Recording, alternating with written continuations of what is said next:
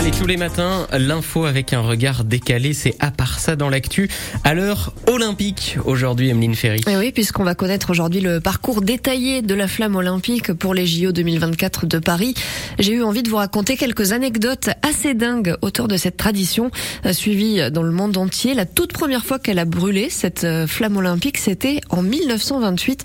Cette torche olympique, ça fait partie du cérémonial des Jeux olympiques et paralympiques. On l'allume donc à Olympie et puis des relayeurs se passent la torche sur un parcours bien défini pendant des mois ou des semaines avant d'arriver dans le stade et d'embraser le chaudron olympique. Mhm. Vous vous en doutez, en presque 100 ans d'existence, il s'est passé pas mal de péripéties. Elle est allée partout dans le monde, la flamme, au sommet de l'Everest. Elle a fait un vol à bord du Concorde. Elle a même été à bord de la Station spatiale internationale. Ah Elle a été sous l'eau également. En 2000, près de la Grande Barrière de Corail, quatre scientifiques avaient mis au point un dispositif permettant à la flamme de brûler sous l'eau pendant trois minutes. Le parcours de la flamme, ça donne des images assez spectaculaires.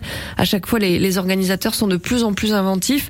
Au jeu de Barcelone en 92, le dernier relayeur avait tiré une flèche enflammée en direction de la vasque. C'était assez impressionnant. Il y a eu aussi ce sauteur à ski qui a fait une entrée remarquée dans le stade en 94 en arrivant donc en saut à ski pour les JO d'hiver. Mais parfois, ça ne se passe pas du tout comme prévu et ça donne des moments un petit peu lunaires, comme ce jour à Séoul en 1988 où les organisateurs avaient prévu un beau lâcher de colombes. Vous imaginez la scène, quelqu'un qui vient allumer la, vasque olympique avec euh, donc cette flamme, les colombes blanches qui s'envolent au-dessus. Ça devait être superbe. Quel symbole. Bon, bah ça s'est moins bien passé au moment en fait où elles ont été libérées, les dizaines de colombes. Elles se sont rapprochées de la flamme un petit peu trop près et oups, ouais, sous les yeux horrifiés des spectateurs, plusieurs oiseaux euh, ont donc euh, rôti. Hein. Ça a un petit peu cassé l'ambiance dans le stade.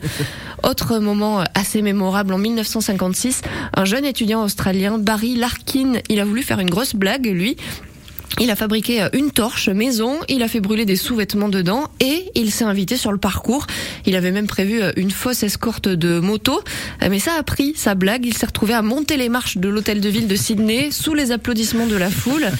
Il a remis sa fausse flamme au maire qui a cru que c'était vrai, qui a commencé son discours et il a mis un petit peu de temps avant de, de comprendre la supercherie.